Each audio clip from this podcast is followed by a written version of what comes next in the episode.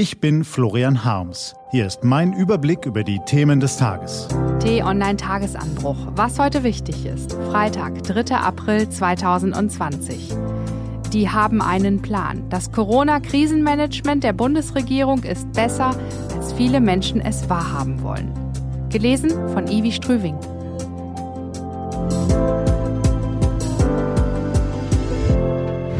Was war? In der Krise rücken die Bürger zusammen. Viele entdecken ihre soziale Ader, bieten Nachbarn Gefälligkeiten an, grüßen plötzlich freundlich im Hausflur, sogar knappes Hab und Gut reichen anständige Charaktere generös weiter. Wie, Sie haben keinen Mundschutz ergattert? Ich habe da einen für Sie und ein Röllchen Klopapier lege ich noch drauf. Man erfreut sich ja nun schon an kleinen Dingen. Und natürlich an den großen. Politikern zum Beispiel. Was haben wir uns noch vor wenigen Wochen über die eingeschlafenen Füße in Berlin mokiert, über ihr ewiges Herumlavieren? Die Herrschaften kriegten den Klimaschutz nicht gewuppt, die Rentenreform auch nicht. In Sachen Digitalisierung war eh der Ofen aus was wir halt so für Sorgen hatten in der Prä-Corona-Zeit. CDU und CSU dümpelten in den Umfragen bei mickrigen 24 Prozent herum, die SPD schlurfte mit 17 Prozent hinterher.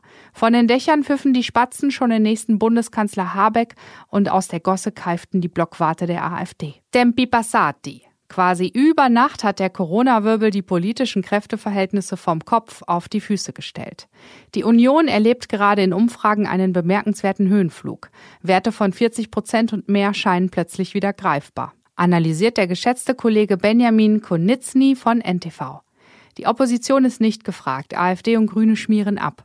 Bei Linken und FDP gibt es wenig Bewegung. Auch die Beliebtheit der Regierungspolitiker steigt. Kanzlerin Angela Merkel oder Bundesgesundheitsminister Jens Spahn bekommen immer mehr Zustimmung.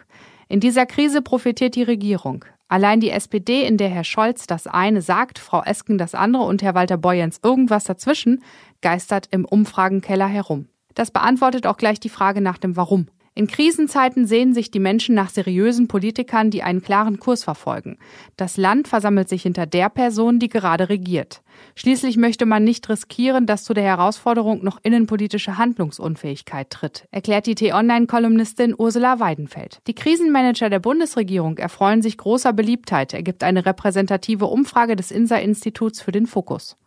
Bayerns Ministerpräsident Markus Söder von der CSU erreicht in der Bevölkerung einen Zustimmungswert von 161 Punkten plus 5 zur Vorwoche und thront damit auf Platz 1. Auf dem Fuß folgen ihm Bundeskanzlerin Angela Merkel von der CDU mit 152 Punkten plus 14 und Gesundheitsminister Jens Spahn, auch CDU, mit 139 Punkten plus 8. Auf Platz 4 rangiert Finanzminister Olaf Scholz von der SPD mit 135 Punkten plus 14. Politisch und menschlich mögen sie unterschiedliche Typen sein, eines aber eint sie. Sie verzichten auf hanebüchene Behauptungen oder einen Zickzackkurs, wie ihn die Windeier Trump, Bolsonaro und Johnson eingeschlagen haben. Sie haben einen Plan. Sie handeln endlich schnell, abgestimmt und großzügig. Eine strauchelnde Branche nach der anderen wird mit Hilfsmilliarden überhäuft. Die Auto- und die Maschinenbauer, die Einzelhändler und Restaurantbetreiber, die Künstler und Kreativen. Nun kümmern sie sich auch noch um die Erntehelfer, damit wir selbst in Weltkrisenzeiten nicht auf unseren Spargel verzichten müssen. Wo in der Welt, bitteschön, gibt es ein anderes Land, in dem die Bevölkerung derart fürsorglich bemuttert wird wie hierzulande? Und trotzdem finden manche Griesgrame immer noch etwas zu meckern. Zu wenig Infos, zu wenig Masken. Als er ein kleiner Junge war, wollte T-Online-Chefredakteur Florian Harms sein wie er für die Rechte der Indianer kämpfen, für das Gute in der Welt, ohne Auto, Koffer, Luxus durch die Welt reisen, über Ozeane paddeln und auf Gipfel klettern, barfuß durch den Dschungel pirschen, zum Frühstück ein paar Blätter, zum Abendessen Maden. Also nahm er ihn sich zum Vorbild und einen Schulfreund an die Seite, er stand ein schönes Messer, packte sein Survival-Kit und marschierte los. In die Wälder, in die Wiesen, in die Welt schlief in griechischen Schützengräben und italienischen Tiefgaragen, manchmal auch unter einem Zelt aus einem Duschvorhang. Morgens gab es trockene Kekse, abends Ravioli am Lagerfeuer.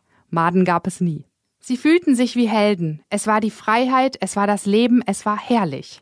Und sie hatten es auch ihm zu verdanken, Rüdiger Neberg, dem Weltenbummler aus Bielefeld mit der zähen Konstitution, dem pfiffigen Humor und dem großen Herzen, dem Vorbild aller Abenteurer. Angst habe ich mir auch nie abtrainiert. Ich habe sie in geordnete Bahnen gelenkt, aber nie abtrainiert, weil sie genau wie Ekel ein wichtiges Überlebenssignal sind. Survival, diese Ära meines Daseins, die liegt hinter mir, aber das Wissen um Survival hat mir diese Reisen in extrem abseitige Gebiete ermöglicht. Gestern ist er mit 84 Jahren in die ewigen Jagdgründe gegangen.